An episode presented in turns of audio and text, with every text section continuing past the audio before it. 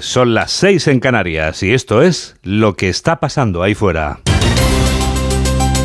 Onda Cero. Noticias fin de semana. Juan Diego Guerrero.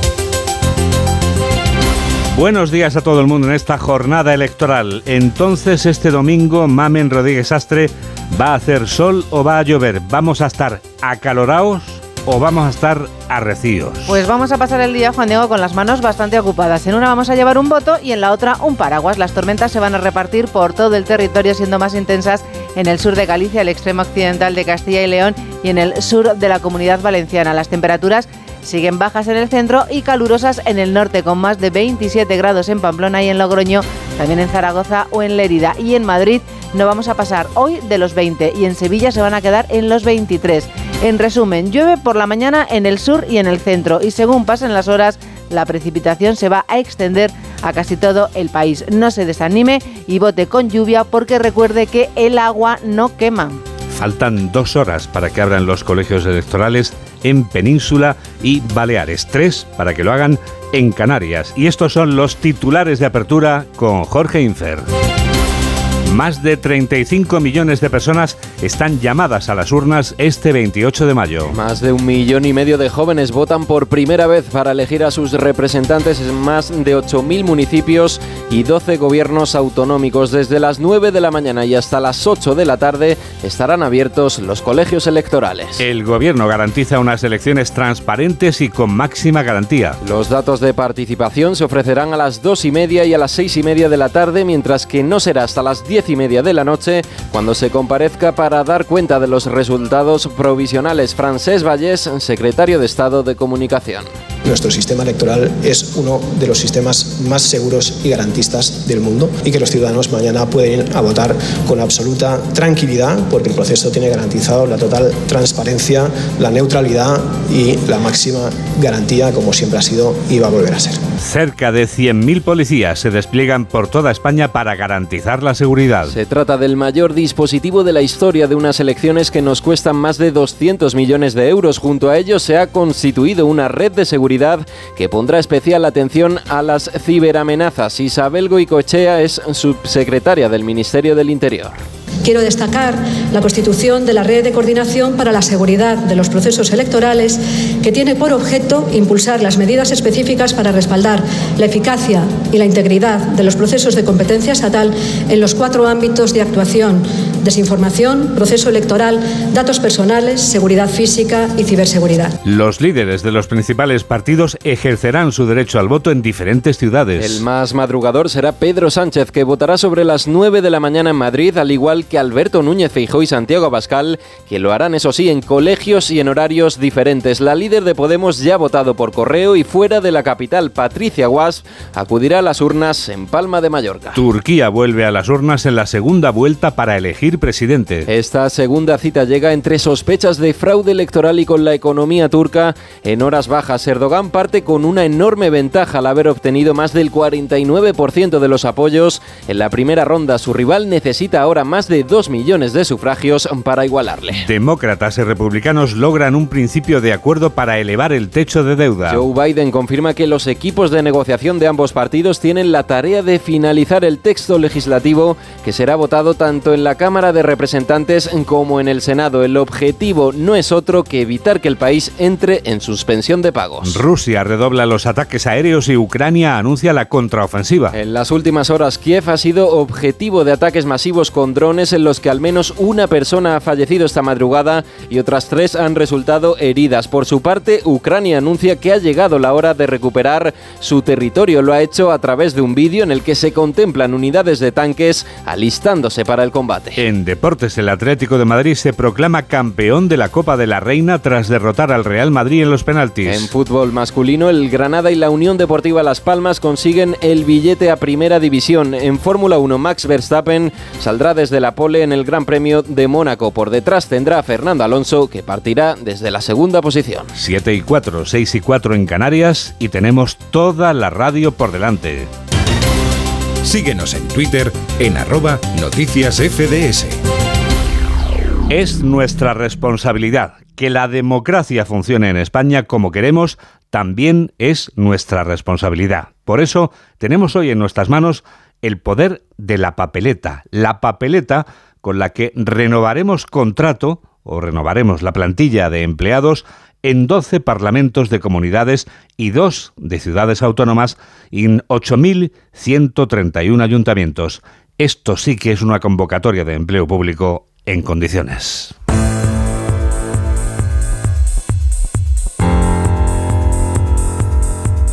Sigue la jornada electoral en los informativos de Onda Cero.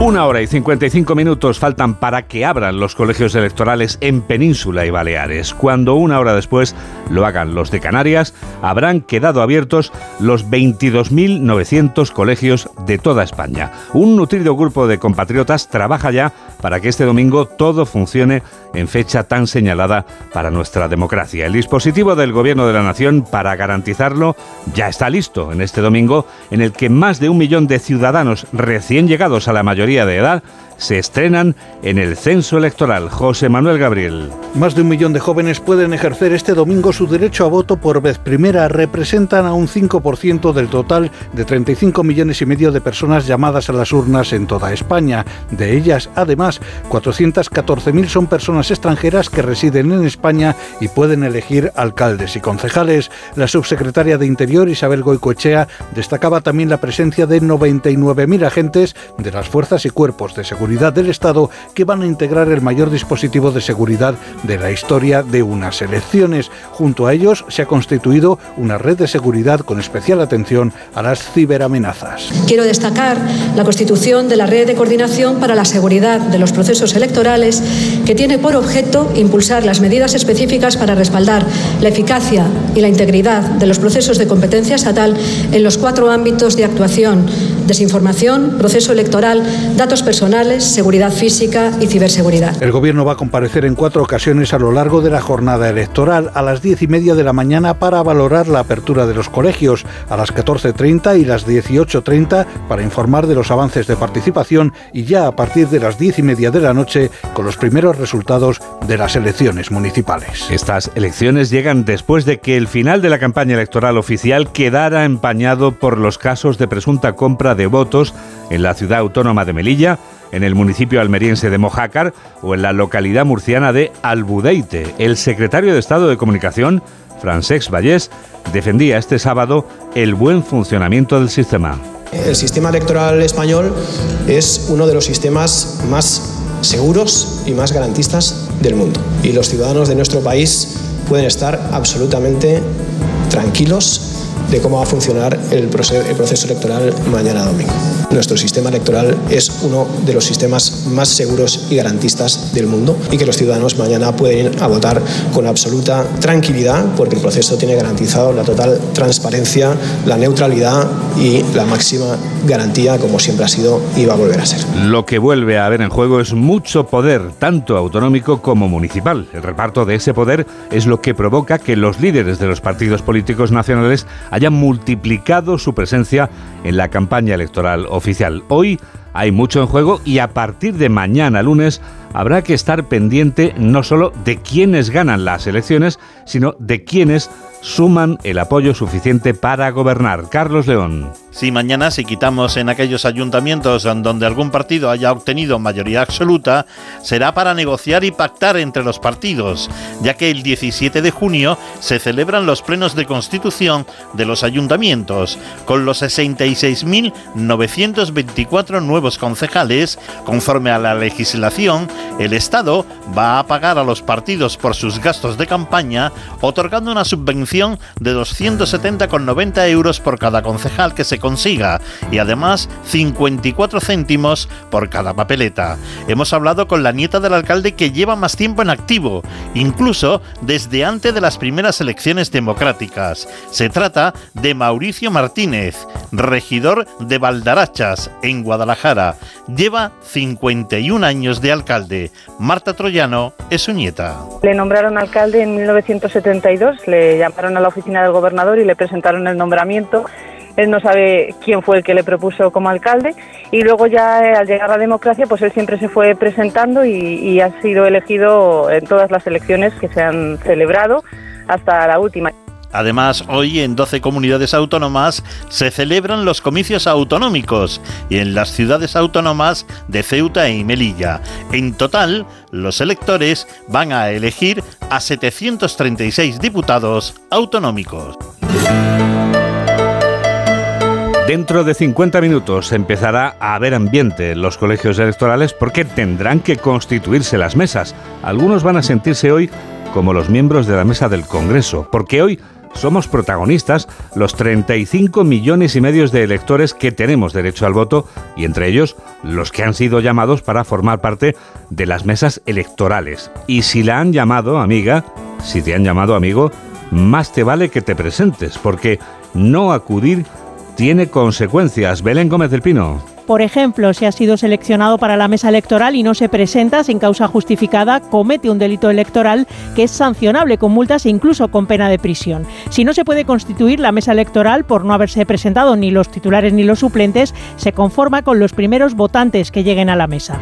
Los miembros de la mesa tienen derecho a una dieta de 70 euros y a un permiso laboral retribuido de 5 horas al día siguiente, siempre que sean trabajadores por cuenta ajena. La mesa electoral no puede pararse. Siempre tienen que estar presentes dos personas al cargo de los tres que la conforman, presidente y dos vocales. El papel de la mesa, además de ordenar el voto y recontarlo, es garantizar que nadie dirige el voto de nadie y si lo observa debe ponerlo en conocimiento de la policía. Los miembros de las mesas electorales tienen sus obligaciones, pero los votantes también. ¿Hay normas de obligado cumplimiento para quienes vamos a ir a votar este domingo, Belén? Sí, también hay normas para los votantes. Los únicos documentos aceptados para acreditar la identidad ante la mesa electoral son el DNI, el pasaporte o el carnet de conducir. También la tarjeta de identificación en el caso de los extranjeros. Y no sirven fotocopias. Nadie puede votar por otro, ni siquiera con un poder. No es delegable ni en caso de enfermedad. Si usted ha solicitado el voto por correo, aunque no lo haya ejercido, no puede ya votar de forma presencial. Si hoy le toca trabajar, tiene derecho a un permiso retribuido de cuatro horas, pero tiene que solicitar un justificante de haber votado al presidente de la mesa. Solo figuran como votantes los ciudadanos que el día de las elecciones tienen cumplidos los 18 años. Si la mayoría de edad llega el 29 de mayo, tocará esperar a las siguientes elecciones. Los líderes de los cinco partidos políticos nacionales más importantes dejan atrás las escenas bucólicas y los ademanes zalameros que protagonizaban en la jornada de reflexión de ayer y las cambian por las escenas diurnas de votación y las escenas nocturnas del aquí hemos ganado todos, aquí solo hemos ganado algunos o aquí nos hemos pegado una, pero buena. El presidente del gobierno y líder del PSOE ya no ejercerá su derecho al voto en la ciudad madrileña de Pozuelo de Alarcón. Ya se ha empadronado como inquilino del Palacio de la Moncloa y va a votar en el colegio en que votan siempre los presidentes empadronados en la Moncloa. Informa Ignacio Jarillo. Pedro Sánchez se propone madrugar hoy, votará a las 9 de la mañana y además lo hará cambiando de colegio electoral y de ciudad. Ya no será en Pozuelo del Arcón como otras ocasiones, sino en el colegio Nuestra Señora del Buen Consejo de Madrid, según su agenda de hoy, 28 de mayo. Después volverá al Palacio de la Moncloa para seguir desde allí los datos sobre participación de la jornada y a partir de las 20 horas los primeros sondeos y después el recuento real de papeletas a lo largo de la noche.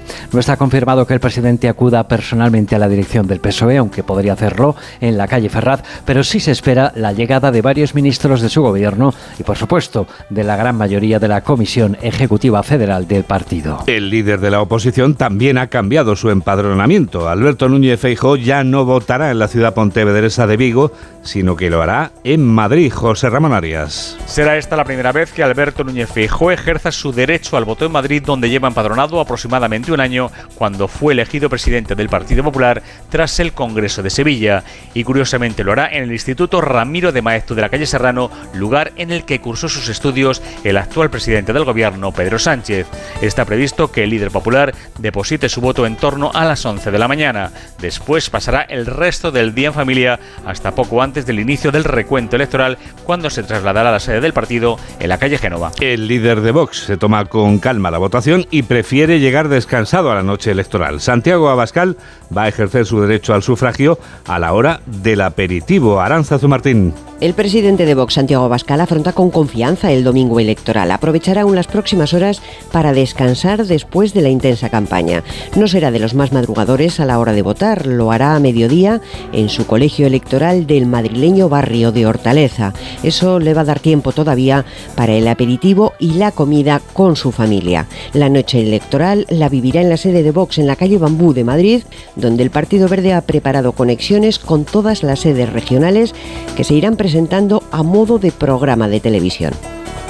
Las dos mujeres que lideran Ciudadanos y Podemos no votan en Madrid porque están censadas en Baleares y Navarra respectivamente. Una de las dos vota hoy, la otra, como nos cuenta Carmen Sabido, ya lo ha hecho. Yone Belarra ya ha votado, lo ha hecho por correo, ha pasado todo el fin de semana en Madrid, ayer hacía deporte en el Parque Enrique Tierno Galván y hoy acompañará al candidato a la alcaldía Roberto Sotomayor al colegio electoral Corazón de María. Belarra se juega hoy el éxito de que los morados sean decisivos y en plena jornada de reflexión lamentaba que no se ha hablado de lo importante. No se ha hablado de prácticamente ninguno de los temas sobre los que se vota mañana. No se ha hablado nada de vivienda, ni de educación y defensa de lo público, ni tampoco de sanidad pública, ni de atención a la dependencia. También ha votado por correo la líder de Sumar, Yolanda Díaz, que participa hoy en el Foro Social de Oporto junto a ministros de la Unión Europea. La portavoz de Ciudadanos, Patricia Acudirá a votar a las 11 menos cuarto. Lo hace en el centro La Balanguera, en Palma de Mallorca, donde opta también al gobierno balear. Lo normal se diluye en algunos casos en este proceso electoral que vivimos. Las rarezas también existen. Hemos elegido algunos ejemplos para mostrarles esta mañana electoral. Se ha encargado de ello Laura Gil. Desde pueblos donde no se presenta ninguna lista, como Monroyo en Teruel, donde se pospone por eso la cita con las urnas seis meses, a municipios donde a esta hora saben quién es su alcalde porque es lista única, como en los de Arén, Berbegal, Bonanza y Saún, en Huesca.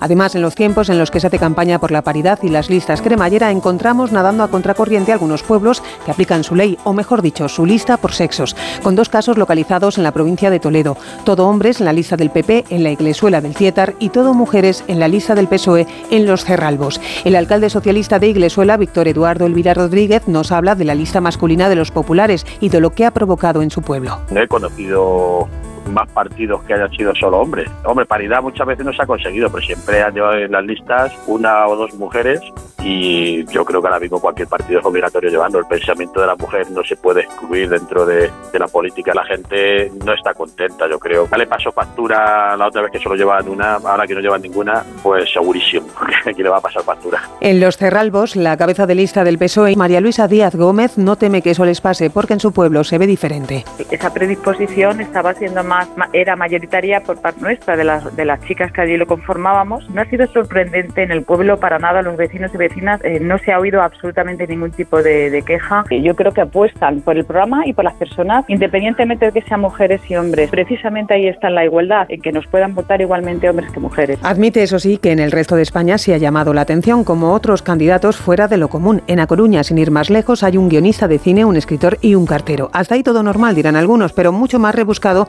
son, por ejemplo, un ex batería de Duncandú, que concurre de nuevo por el PNV en el Ayuntamiento de San Sebastián, en Bilbao, un ex cantante de Mocedades, que repite por el mismo partido, un actor porno y stripper en San Adrià del Besós, un ex boxeador en Carballeda de Valdeorras, en Ourense, y una candidata con sangre real, hija de Leandro de Borbón, que se presenta por el PP en el municipio alavés de Iruraiz Cauna. 7 y 20, 6 y 20 en Canarias. Onda Cero.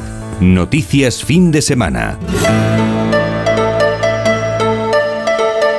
Este domingo lo damos todo por las elecciones aquí en Onda Cero, en los boletines de cada hora, en este Noticias Fin de Semana de las 7 de la mañana y en el de las 2 de la tarde y en el programa especial que conducirá Carlos Alsina a partir de las 8 de la tarde, las 7 en Canarias. Este domingo, elecciones municipales y autonómicas. Sigue en Onda Cero la información electoral a lo largo de todo el día. Y a partir de las 8 de la tarde, especial elecciones. Carlos Alsina y el equipo de colaboradores de Onda Cero analizarán sondeos, los datos oficiales y el nuevo escenario político. Y durante toda la jornada, en la web y en la app de Onda Cero, la información actualizada minuto a minuto y el recuento en tiempo real. Este domingo, elecciones municipales y autonómicas en Onda Cero. Te mereces esta radio. Onda Cero, tu radio. El acuerdo para que el gobierno estadounidense pueda pagar sus deudas llegaba esta madrugada. Esto podía ocurrir por primera vez, lo de no tener dinero para pagar. Corresponsal de Onda Cero en Norteamérica, Agustín Alcalá. Después de una conversación la noche del sábado de 90 minutos, Joe Biden y Kevin McCarthy, el líder republicano de la Cámara de Representantes, evitaron que Estados Unidos se quede sin dinero para pagar sus gastos por vez primera en su historia. Antes de conocerse los detalles del pacto, McCarthy declaró que incluye históricas reducciones en los gastos. Hemos alcanzado un acuerdo preliminar y aunque debemos seguir trabajando, creo que es un compromiso que los norteamericanos se merecen. Biden, en un comunicado, mantuvo que el acuerdo protege importantes partidas destinadas a los más necesitados y asegura que la nación podrá pagar sus deudas. Ambos advirtieron que tuvieron que ceder más de lo que deseaban, lo que anticipa que los más extremistas dentro de los republicanos no estarán de acuerdo con que se haya aumentado el techo de la deuda y que entre los más liberales a la izquierda de Biden habrá muchos congresistas demócratas que le critiquen por aceptar que algunas de las partidas para los pobres sean congeladas durante los próximos años. Las elecciones aquí en España son hoy una realidad apabullante y el Rocío, donde esta noche se vivirá el salto de la reja, es como esa última aldea que resiste frente a la opresión. Desde la aldea, Rafa López. No es una aldea a gala, es almonteña, pero se resiste a entrar en el juego electoral. El Rocío, durante este fin de semana, vive a espalda de mítines, de carteles de propaganda electoral prohibido pedir el voto. En esta aldea almonteña todo gira en torno al santuario por el que pasarán cientos de miles de devotos. Muchos de ellos han llegado a pie. Es una peregrinación que te lleva a una transformación. Los que salimos hoy no somos los mismos de los que llegaremos mañana a arrodillarnos ante sus plantas.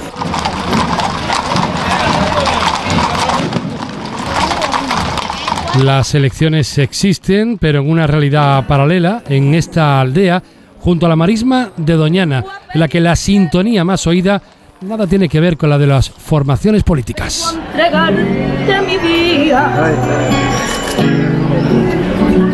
Vengo a entregarte mi vida. Un saludo a todos los romeros, a todos los amigos que nos están escuchando ahora mismo desde el Rocío. También a vosotros vamos a contaros todo lo que pasa en esta jornada electoral. Ahora que estamos en fin de semana, vamos a aprovechar también para recordar lo que ha pasado de lunes a viernes. Se ocupa de ello Yolanda Viladecans. Aunque podríamos hablar de elecciones, no lo vamos a hacer. La vida sigue a pesar del 28M y hay otras noticias que contar, como la pobreza. España no cumple con la Agenda 2030. Hay dos millones de pobres más de los que debería. 12,3 millones de personas el 26% de la población en riesgo de pobreza y o exclusión social. Eso es mucho. Eso significa que a pesar de la mejora que ha reducido en 800.000 personas la cantidad que había el año pasado, sigue, seguimos teniendo un trabajo importante que hacer. Informe de la Red Europea de Lucha contra la Pobreza a tener en cuenta en estas elecciones. Al margen de esta radiografía, se ha hablado del levantamiento del secreto de sumario sobre el secuestro de Vanessa Romero, edil del PSOE en Maracena.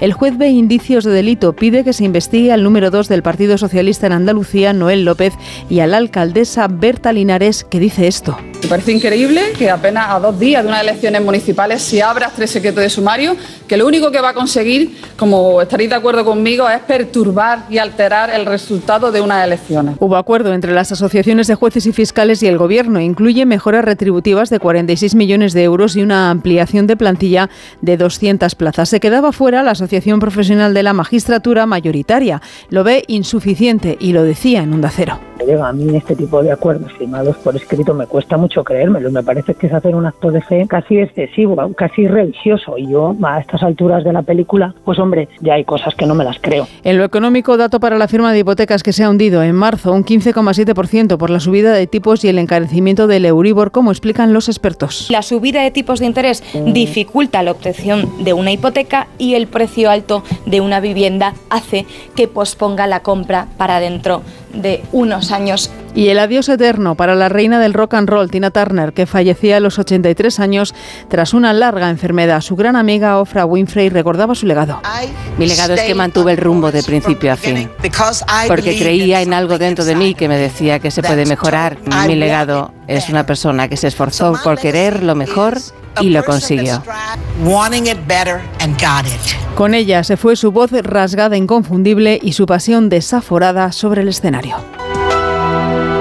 Nos está esperando ya Javier Urra, que ayer triunfaba en la Feria del Libro de Madrid firmando ejemplares de Psicología Minuto a Minuto, donde se reúnen algunos de los minutos psicológicos que vamos a compartir durante, que hemos compartido y que vamos a seguir compartiendo durante estos días de radio cada domingo. Ahora le esperamos ya porque enseguida con él vamos a comprobar como cada semana que todo en esta vida tiene una explicación psicológica.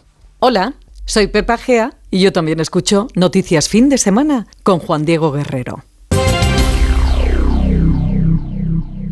Impúlsate por el ingenio con el nuevo Doblo, disponible en versión furgón y combi, gasolina diésel o 100% eléctrico, y con más de 17 sistemas de ayuda a la conducción. Solo este mes aprovecha disponibilidad inmediata con condiciones especiales. Acércate a tu concesionario más cercano y no pierdas esta oportunidad única. Fiat Profesional, profesionales como tú. Entonces con la alarma avisáis directamente a la policía. Sí, sí, si hay un peligro real avisamos al instante, pero también vamos hablando con usted, en todo momento. Además, mire, aquí tiene un botón SOS para avisarnos de lo que sea, ¿de acuerdo? Y si hace falta enviamos a un vigilante a ver si está todo bien. Las veces que haga falta. Protege tu hogar frente a robos y ocupaciones con la alarma de Securitas Direct. Llama ahora al 900-272-272. Síguenos en Facebook en Noticias Fin de Semana Onda Cero. 7 y 27, 6 y 27 en Canarias y llega el minuto psicológico.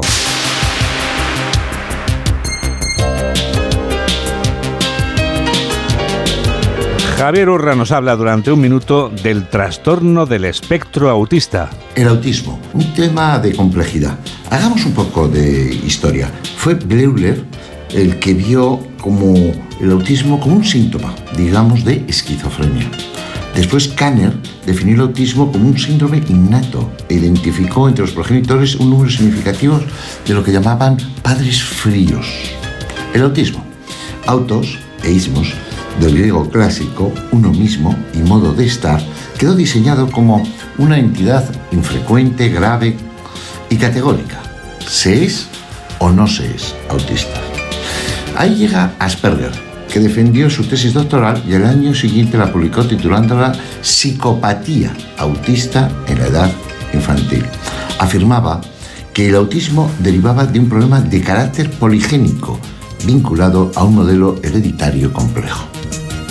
Tuve la suerte de ser muy amigo de Ángel Rivière y de conocer también a Lorna Wynne, que nos hablaban de la discapacidad intelectual que aparecía como una dimensión distinta distinta, ajena al autismo, que podía estar o no presente. Estamos viendo la evolución del autismo infantil, que se incorporó a la clasificación internacional de enfermedades, la CIE, que pertenece a la OMS, en 1978, y al Manual Diagnóstico y Estadístico de Trastornos Mentales, el DSM, en 1980. Fíjense la evolución de la ciencia, del estudio, de la psicología, de la psiquiatría, de la neurología. En 1992 se acepta el síndrome de Asperger y en el 2013 se publicó el DSM-5 y se sustituyeron los trastornos generalizados del desarrollo por el trastorno del espectro autista. Entiendo que hoy es un minuto complejo, pero quiero trasladarles el afán por conocer y ayudar a las personas que tienen espectro autista.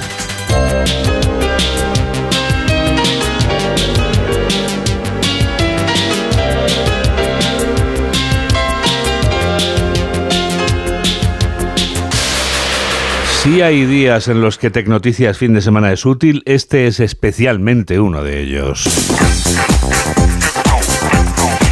porque hoy escuchar la radio, visitar nuestra web, visitar nuestra app, como voy a explicar también, tiene una función muy importante. Hoy es un día trascendental. Hay elecciones democráticas en España y toda esa información, ¿verdad, Mamen? Va a estar disponible tanto en nuestra web como en nuestra app en tiempo real. Claro, hoy lo mejor es que escuches Onda Cero a través del ordenador. www.ondacero.es a la vez a la vez que lees las noticias en tiempo directo sobre las elecciones, porque el equipo de la web está trabajando a tope. A tope, totalmente. Es más, cuando empiece el recuento luego de manera oficial, ese recuento que en el programa especial de Carlos Alsina vamos a vivir, por supuesto, en directo, también vas a tener ocasión de leer pormenorizadamente todos los detalles de tu municipio, tu provincia o tu comunidad autónoma. Oye, Juan Diego, ¿qué hora es? Son las siete y media, son las seis y media en Canarias.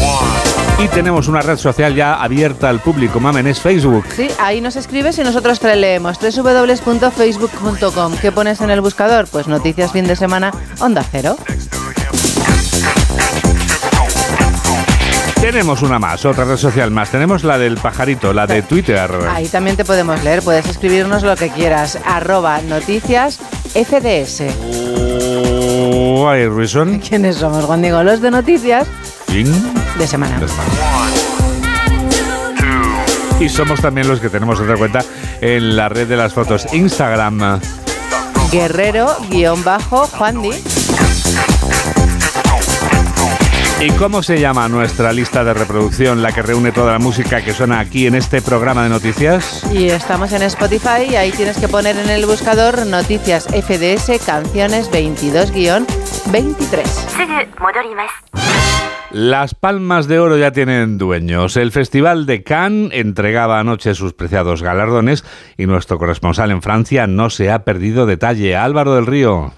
Figuraba entre las favoritas Justin Trier. y la francesa Justine Trier, de 44 años, se consagró ayer como la tercera mujer en recibir una palma de oro, el máximo galardón en el Festival de Cannes, con su largometraje más íntimo, Anatomía de una caída, que narra el juicio de una viuda acusada de matar a su marido. Al recoger el premio de manos de Jane Fonda, la directora convirtió su mensaje en una diatriba contra el gobierno galo y su reforma de las pensiones. El gran premio recaló en otro favorito, el británico Jonathan Glazer, por su film la Zona de Interés, una propuesta radical sobre la banalización del mal en la que cuenta la vida cotidiana de un responsable nazi. El finlandés Aki Kaurismäki, asiduo de Cannes, fue recompensado con el premio del jurado por Las hojas muertas en una edición marcada por la creciente presencia femenina y la ausencia en competición oficial de películas en español. Enseguida llega la revista de prensa. Hola, soy Manu Marlasca y yo también escucho Noticias Fin de Semana de Onda Cero con Juan Diego Guerrero. Entonces, ¿con la alarma nos podemos quedar tranquilos aunque solo vengamos de vacaciones? Eso es, aunque sea una segunda vivienda. Si se detecta cualquier cosa, nosotros recibimos las señales y las imágenes. Y sobre todo, la policía también podría comprobarlas, e incluso desalojar la casa. Y con la app puedes ver tu casa cuando quieras. Y si es necesario, viene un vigilante a ver si está todo bien. Protege tu hogar frente a robos y ocupaciones con la alarma de Securitas Direct. Llama ahora al 900-272-272. Después de un largo paseo, sacas de la mochila una botella de agua. Bebes el último trago y guardas la botella de plástico para después depositarla en el contenedor amarillo para que se convierta en la mochila de alguien. En la economía circular, recicla siempre las botellas de plástico en el contenedor amarillo para que el mundo no deje de girar. Ecoembes. Reduce, reutiliza, recicla. Síguenos en Twitter en arroba noticias FDS.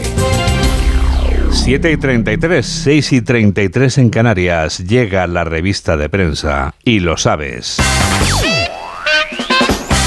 Vamos a saber si te parece, Mamen, los titulares de la razón, ¿cuáles son?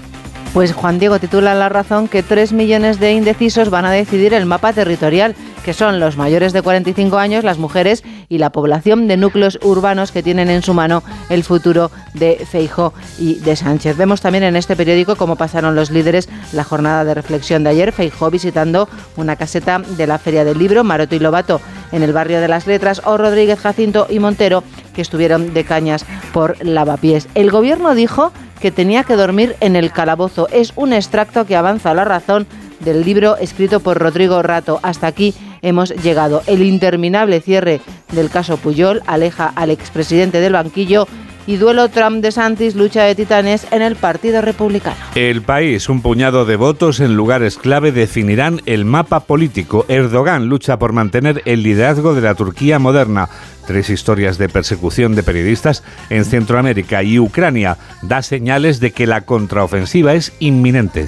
Ahora voy yo, Juan Diego, con el periódico de Cataluña que se titula Alcaldes en tiempos de inteligencia artificial. La inteligencia artificial dibuja para el periódico el retrato del próximo alcalde de Barcelona en función de las predicciones. No sabría muy bien decirte según la inteligencia artificial Ah, quién va a ser. Parece un poco de todos, ¿no? Sí, Una sí, mezcla sí. de todos. Es una mezcla, sí.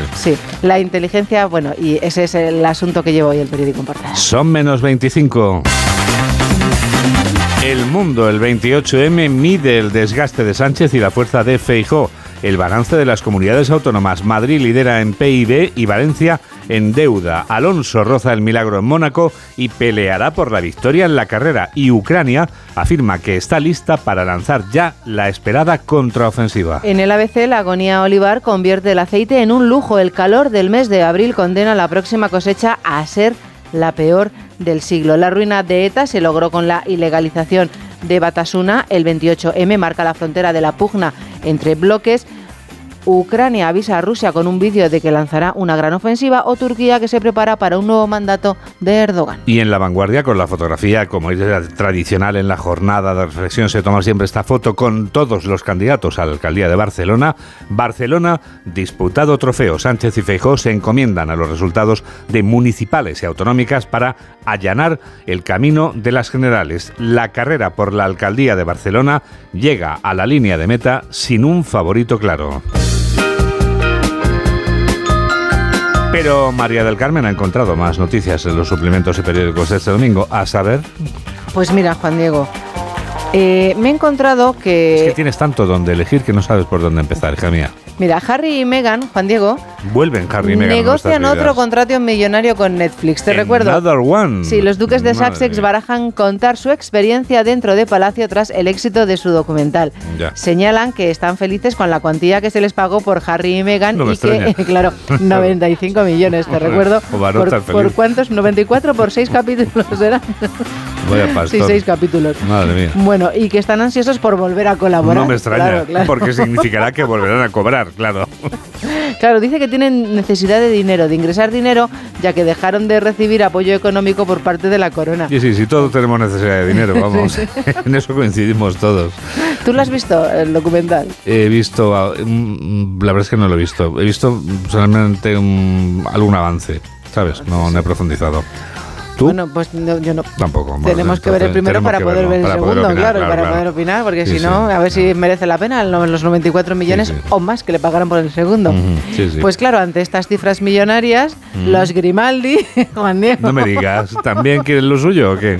The Crown de los Grimaldi, los nietos de Reiniero III y Grace Kelly planean llevar la historia de su dinastía que se remonta al siglo XIV, al cine Madre y a la televisión. Claro, han visto un filón y Claro. y, claro, aquí da igual que seas familia real o plebeya, claro, si te pagan, te pagan. La docuserie estará producida por la productora de Borromeo y de Dimitri Rassam, que sabes que es el marido de la hija de Carolina, la que es exactamente igual que ella. Sí, Yo sí. diría que incluso más guapa. Oye, ¿y sabemos cómo se llama? ¿Quién? No, que si se llama 90 millones, Ah. 100, 200, ¿cómo se llama esto? No lo sabemos no, no todavía. lo sabemos, están en ello, Ya, Juan Diego. ya, ya. Son los productores, están en ello. sí. Bueno, bueno. Oye, que el marido de esta chica, que es el productor de la futura serie, Sí. a la vez es el hijo, el nieto de Carol Bouquet. Vamos, que todo queda en casa. Todo queda en casa. Vale. O sea, que podría ser perfectamente. Bueno, pues nada, vamos a conocer la familia. Solo nos faltaría la nuestra, Juan Diego. Claro, sí, sí. Negocios familiares se podría llamar esto, sí. Oye, el científico español que busca la conexión entre el alcohol y la impotencia. Vaya, a ver, Interesante. ¿verdad? La Interesante, oxidación interesante, sí. de una proteína sería la responsable de la disfunción eréctil provocada por un consumo etílico crónico que afecta hasta el 70% de los hombres. O sea, 7 de cada 10. El 20% de los varones sufre problemas de impotencia. En fin. Bueno. Claro, es que en este, en este estudio solo estoy yo, claro. Que soy el único que puede decir algo, claro. Tú estás tan tranquila, claro. Mirándome. Pero tú le das al drinking. Yo no le doy al drinking. no le das al drinking. Por eso, mejor, ¿no? luego, luego hay menos problemas. Claro. Pero tú, has- tú te has reproducido. No, no me he reproducido. Entonces no nos sirves, Juan Diego. No, no sirvo como, como ejemplo. No sirves como ejemplo. No, no, tú sí te has reproducido, pero yo no. Oye, mira a Robert De Niro. Que se ha reproducido varias veces también. Claro, bueno, de hecho no deja de reproducirse, porque la Si última fueras vez, mujer te criticarían, pero si ve como eres hombre, como eh, Robert te, De Niro. Te pues alaban, no. te alaban, claro. El- ¿Cómo es el macho, no? Eso es. Bueno, vamos Bueno, a ver. Pues, mm, pues si no tienes la suerte, Juan Diego, De pertenecer. no, ahora voy otra vez Ah. a las series de Netflix. Vale, de ser de la familia real británica o de la familia real monegasca, pues por ejemplo, puedes dedicarte a dar conferencias. Vivir de contarlo, el lucrativo negocio de las conferencias. Interesante. Por ejemplo, en unos años los líderes a los que hoy votamos tendrán un ingreso que sumar a su pensión, el sueldo de conferenciante. Bueno, de hecho, algunos de ellos eh, viven cómodamente con sus conferencias, evidentemente cotizados, porque son personalidades, pero nada que ver con las conferencias en las que yo he participado, claro. El caché de los políticos de primer nivel oscila entre los 60.000 y los 90.000 euros. Pero no son los únicos en un universo poblado de exdeportistas o famoseo variado. Incluso periodistas, porque acabas de decir que tú das conferencia. Sí. ¿Y este es tu caché? No, no, vamos. Hoy no das una, ¿eh? Por nada, no le das por- al drinking. no Nada, te- nada, nada, nada. El caché de el caché de estas autoridades y estos eh, mandatarios es muy elevado. 9.000 es la tarifa maneja que manejan los perfiles más demandados de speakers españoles como Víctor Coopers o Marian Rojas Estapé. 9.000. Bueno, oye, te- tenemos un gran conferenciante en Por fin no es lunes, está José Luis Llorente, que lo conoce muy bien ¿eh? en este asunto, porque él imparte conferencias también muy interesantes. Mira, te puedo decir que Tony Nadal, el tío del tenista, Sí. tiene un caché de 9.000 euros. Ferran Adrià también está muy cotizado. Aznar o José Luis Rodríguez Zapatero se mueven entre los 60.000 y los 90.000. Esto de Aznar y Zapatero sí teníamos noticias, sí, en concreto de Aznar las tenía y de Zapatero sospechaba que también iban en esa línea. Tienen un caché elevado, por lo que vemos. Sí, no está mal, no está mal. En fin, esto va hoy de cobrar pasta por negocios. A ver, ¿alguno más? ¿Más pasta que se cobra? Sí, no, digo yo, que to- vamos, todavía te falta Pues en La Vanguardia viene un reportaje... tres bueno, minutos y medio todavía. Esto para ti es un tesoro. Viene un reportaje de, sabes que España es el país que menos niños tiene y que las mujeres tienen niños más tarde. Cierto. Bueno, pues se preguntan si el cheque bebé ayuda o no a tener niños. La verdad es que es un estudio que se hizo en Suecia y con mujeres a las que les había tocado la lotería, de 90.000 euros en adelante. Bueno, pues esto no influyó en que las suecas tuvieran más hijos. Claro, tienen menos, mamen, los, los- las suecas. No menos que nosotros, pero bueno, el hecho de tener más No dinero no implica que quieras tener más hijos. Solo supuso un incremento del 0,03 puntos en la tasa de natalidad. Y lo que sí que se sabe es que si la mujer tiene un dinero extra o de repente gana más dinero, es más proclive a divorciarse a corto plazo que el hombre. Hasta luego, Lucas. ¿no? El hasta luego, Lucas, es más proclive en el caso de ellas que de ellos. ¿Ves cómo hay que tomar nota de todo en esta vida? Así es que hay que ver O cuánto sea, que si aprendemos. tú tienes más dinero, no tienes más hijos, además incluso es posible que cambies al padre. Exactamente. que te digan hasta luego. Madre mía. ¿Cuánto se aprende escuchándote, hija mía? Destrozando familias hasta la de la mañana o anunciando divorcios. Hay que ver, si es que no dejan ni uno, ni un títere con cabeza. Bueno, ver, minuto final, Mari Carmen. Hoy no llevas tu reloj verde. No llevo mi reloj verde hoy, no, me he traído el azul. Me lo pongo luego, me lo pongo Bueno, luego. a lo mejor vale lo mismo que hoy han descubierto lo que valía el último reloj que tuvo el último emperador chino. Que era algo... Antes de entrar en la cárcel, claro. Claro. y antes de barrer las calles de Pekín con 61 años, que fue como murió este señor. Bueno, porque nos lo contó Bertolucci, ¿eh? Por supuesto, porque lo supimos por- gracias al cine. Sí, sí. Que fue baratito el reloj. Sí, muy barato. 5,8 millones de euros. Me lo imaginaba. Te estoy hablando del año 1929, Vamos, que Juan Diego. multiplicar por dos o por tres esto ahora. Era un reloj de diez. platino de 1,2 pulgadas de diámetro, presenta una esfera con números, con números arábigos, manecillas de oro teñidas de rosa y una función que muestra qué tan visible es la luna desde la Tierra a ciertas horas de la noche. Espectacular, ¿eh? O sea, qué necesidad. Sin duda. El reloj suizo, un Patek Philippe, eh, fabrica solo 8 modelos en el año 29. Y uno de ellos, Juan Diego, que se vendió en París, no se sabe por qué, acabó en la muñeca de este señor que subió al trono con tres años de recuerdo. Verdad que era un casi Gracias, un sí, Bertolucci. Pues te voy a hacer una cosa, mamen. Reloj, no marques las horas porque estaría eternamente escuchándote en la revista de prensa, pero tenemos que despedirla en esta jornada electoral. Bueno, pues Siempre nada, es todos mejor. a votar, es muy importante. Siempre es mejor quedarnos con ganas e ir a votar, como dice Mamen, que es lo importante. Ese derecho que afortunadamente nosotros sí tenemos. Ahora los aislados.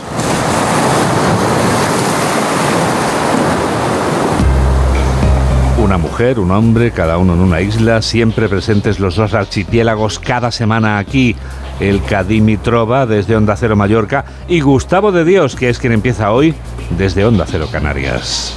Pase lo que pase, siempre hay alguien al que le van las cosas genial en Canarias. Pandemia, da igual. Volcán, me trae sin cuidado. Caída del principal turoperador turístico, a mí que me estás contando. Crisis e inflación, suélteme el brazo, señora. El sector hotelero canario ha facturado casi un 30% más en el primer cuatrimestre de 2023 que en el mismo periodo de 2019, que por lo visto es el año corte para cualquier cosa. Pero no te dejes engañar por el oropel y la fantasía, porque esos son ingresos, que luego hay que descontar el gasto y que si la luz, el agua, la comida y como no, la guerra de Ucrania, que ni nos va ni nos viene, pero lo mismo hace que te suba el kilo de papas que la luz, que la gasolina o la suscripción a Netflix. Y así estamos, pero enhorabuena a los premiados porque ha bajado la pobreza en Canarias un 3% y ya solo son 290.000 los de aquí que son pobres de facto, el 30% de la población. Vamos bien.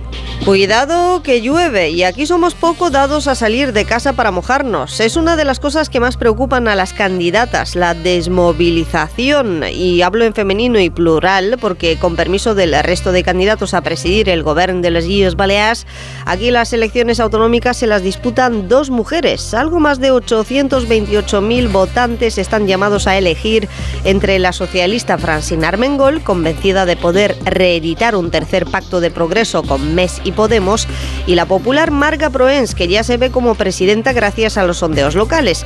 Sea como sea, la jornada electoral será apasionante porque viviremos situaciones inauditas. Armengol ya hizo historia al presidir el gobierno autonómico, pero es que es la primera vez que una socialista puede encadenar tres legislaturas seguidas en Baleares. Sin embargo, la popular Marga Proens, al principio conocida como la Ayuso Balear, pretende ganar y gobernar en solitario, sin Vox. A la candidata de Podemos, Antonia Llover, también mujer, la apoyaron tanto Pablo Iglesias como Yolanda Díaz.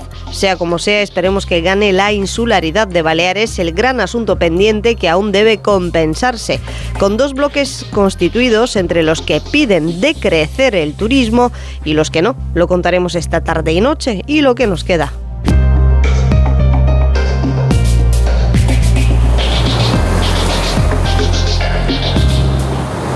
Falta una hora y trece minutos para que abran los colegios electorales en la península y Baleares. Y llegados a este punto... Aquí están las noticias del deporte. Aquí está Alberto Fernández. ¿Qué tal? Buenos días, Juan Diego. Granada y Unión Deportiva Las Palmas son nuevos equipos de primera división. Ambos lograron anoche el ascenso en la última jornada de la liga regular. En la fecha 42 consiguieron el regreso a la máxima categoría del fútbol español. Los andaluces en casa tras ganar 2-0 al Leganés vuelven a primera. Después de solo un año que perdieron la categoría, los canarios tras empatar a cero con el Deportivo Alavés, les valía el punto, vuelven a primera división después de descender en el año 2018. El playoff de ascenso a la categoría de oro del fútbol español queda así conformado. El Levante Unión Deportiva se va a medir al Albacete y el Alavés al Eibar. En primera división ayer, un partido adelantado de la jornada número 37, la victoria del Real Madrid 1-2 en el estadio Ramón Sánchez Pizjuán ante el Sevilla. Doblete de Rodrigo Goes para los madridistas y polémica por la expulsión de Acuña, el argentino, tras una dura entrada sobre Dani Ceballos. Habla el técnico hispalense José Luis Mendilibar. Eh, lo de las expulsiones, el hábito puede estar mejor o peor, pero lo que no podemos ser unos macarras en el campo, ni en el banquillo, ni en ningún lado. Y no podemos estar jugando, no, no podemos jugarnos, jugarnos la, la expulsión cada, cada, cada dos por tres. No puede ser que yo no sé si llevo oh, 10, 11 partidos en liga y no sé si son cuatro, cuatro expulsiones. y, pendientes y pensando siempre en eso. No puede ser que, tengamos que jugar los partidos así. Y ya digo, el árbitro podrá acertar o no, pero los demás tenemos que ser mucho más sensatos, más serenos y tenemos que jugar el partido, con, competir, pero, pero con más cabeza. Y hoy desde las 7 de la tarde, horario unificado en Primera División, partidos que afectan a la zona de descenso, Getafe Osasuna, habla el técnico azulón Bordalás. Yo tengo que mostrar eh, tranquilidad, tengo que transmitir esa calma, esa tranquilidad eh, por la experiencia que uno tiene, por las experiencias que has vivido y, esa calma transmitírsela a los jugadores. Cádiz, Celta de Vigo. Este es Sergio González, el técnico amarillo. Y nosotros queremos ser equipo de primera división. Nosotros estamos en ese camino para eh, otra vez pertenecer a ese grupo de élite y poder permanecer en esta tan difícil primera división. Duelo directo también entre Unión Deportiva Almería y Real Valladolid. Estos son Rubi y Pezzolano. El escenario para nosotros solo es uno, que es salir a ganar y eh, si luego resulta que no puedes ganar y empatas, pues eh, habrá que esperar a ver qué va a pasar en otros campos. Es el momento del campeonato, cuando se lucha algo tan importante, ¿sí? el, no, el no descender, hasta la última fecha, hasta el último segundo del último partido, va, va a estar luchado. Todo se vive, todo se siente y todo se sabe, ¿no? Y otro duelo directo en la zona baja, Valencia Español. Hablan Rubén Baraja y Luis García. Todos habríamos firmado llegar a esta situación de la temporada y que a ver si podemos golpear primero, a ver si nos podemos poner por delante en el, en el resultado. Hay que tener tranquilidad no hago ningún tipo de cuenta, lo único que pienso es en, en, ganar. Además también a las 7 con duelos que afectan a la zona europea, Girona Betis, Rayo Vallecano Villarreal, Fútbol Club Barcelona Mallorca, Atlético de Madrid Real Sociedad y Athletic Club de Bilbao Elche. En Primera Federación ya tenemos los dos equipos ascendidos de manera directa a Segunda División. En el grupo 1 el Racing de Ferrol que ganó 2-0 al Celta de Vigo el filial y el grupo 2, la Sociedad Deportiva Morevieta que vuelve al fútbol profesional un año después de su descenso tras empatar a cero con el Bilbao Athletic. Los playoffs de ascenso que mandarán a dos equipos más. Segunda quedan con estos enfrentamientos. El Dense Celta B, Alcorcón Real Sociedad B, Real Madrid Castilla Fútbol Club Barcelona B y Castellón Deportivo de La Coruña. En fútbol femenino, final de la Copa de la Reina en Butarque, campeonas las jugadoras del Atlético de Madrid después de vencer al Real Madrid en la tanda de penaltis bajo un gran aguacero. Es el segundo título de Copa de la Reina para el conjunto rojiblanco. En fútbol sala ya tenemos conformadas las semifinales del playoff por el título, Inter Movistar frente al Fútbol Club Barcelona y el Jaén contra Palma Futsal. En baloncesto, playoff de la Liga Andesa, ayer primer partido entre Vasconia y Juventud con resultado 91-99 para los catalanes. Hoy desde las 12 y media del mediodía, Real Madrid Gran Canaria y a las 9 de la noche Lenovo Tenerife Unicaja. En Fórmula 1, Gran Premio de Mónaco, hoy la carrera desde las 3 de la tarde con la pole para Verstappen, que se la arrebató a Fernando Alonso por solo 8 centésimas de segundo, una calificación apuradísima para la Asturiana. Sí, muy cerca, la verdad es que cuando vi luego los tiempos al final, pues... Súper cerca, pero, pero bueno, no, no hay que estar eh, desanimados por, por, la primera línea, ¿no? que vinimos aquí con un poco de, Em, bueno, de preocupación porque vamos muy bien los domingos, cuidamos muy bien los neumáticos, pero el sábado nos cuesta un poquito ponerlos en temperatura y no queríamos clasificar mal en Mónaco porque luego el domingo no sirve para nada, ¿no? Entonces eh, estar en la primera línea muy contento, ha sido una crono muy, muy intensa ¿no? de vivir porque cada vuelta mejorabas esa décima o dos que significaba muchas posiciones y muy contento. Carlos Sainz saldrá desde la cuarta posición tras la sanción a Leclerc de 3 segundos por bloquear a Lando Norris en la Q3. Y en el Giro de Italia, hoy última etapa al sprint con final en Roma. Tras la cronoescalada de ayer, victoria para Primoz Roglic, que se va a llevar la ronda italiana 14 segundos por delante del británico Geraint Thomas. 8 menos 7, 7 menos 7 en Canarias.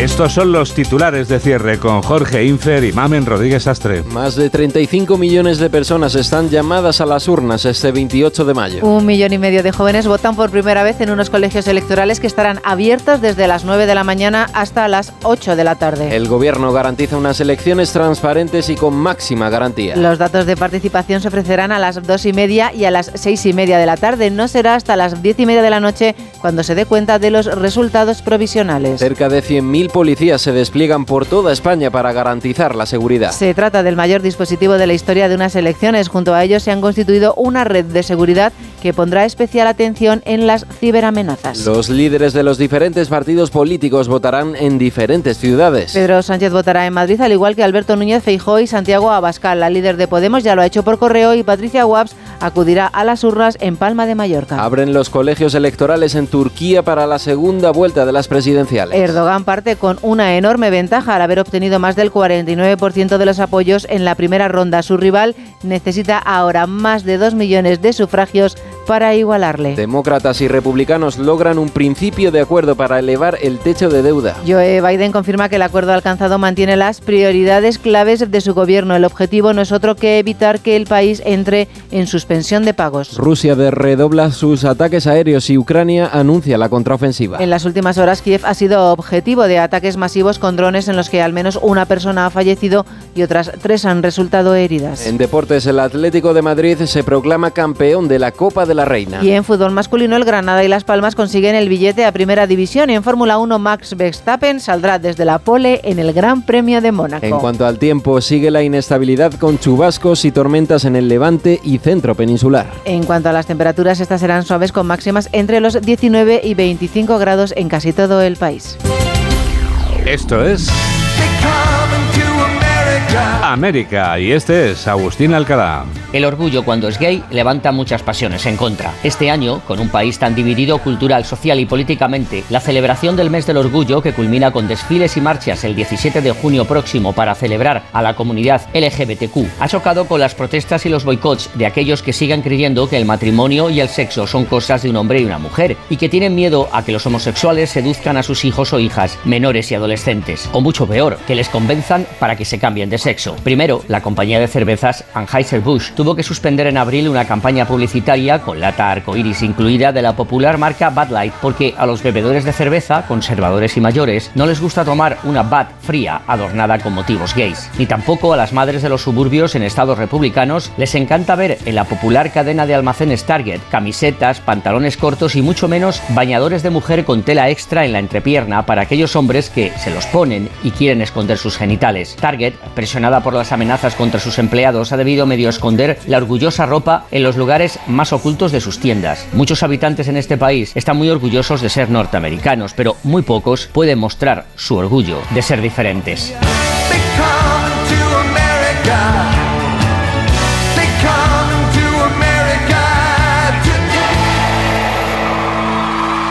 Mamen Rodríguez Astre es quien produce y Miguel Jurado es quien realiza este programa de noticias aquí en Onda Cero, en la radio. Tendremos otra edición a las 2 de la tarde, a la 1 en Canarias. ¿Cómo pasa el tiempo? Este fin de semana, escuchar música que evoca una jornada electoral como la que hoy vivimos es lo que nos importa. Estamos especialmente interesados en que sea así. Por eso no queremos frenar las ansias de democracia, las ansias de querer votar en libertad y perseguir nuestro destino. Por eso no queremos parar. No me pares ahora. Don't stop me now. Deja que vote por todos los que nunca lo hicieron y por mí, que he nacido en un país en el que puedo votar, vivir y vestir como quiero. Y así quiero que siga siendo siempre. La voz de Freddie Mercury en esta canción de Queen lo dice todo. Votar, que es tu derecho, también lo dirá todo. Gracias por estar a ese lado de la radio en la que enseguida comienza Por fin no es lunes con Jaime Cantizano. Que la radio te acompañe.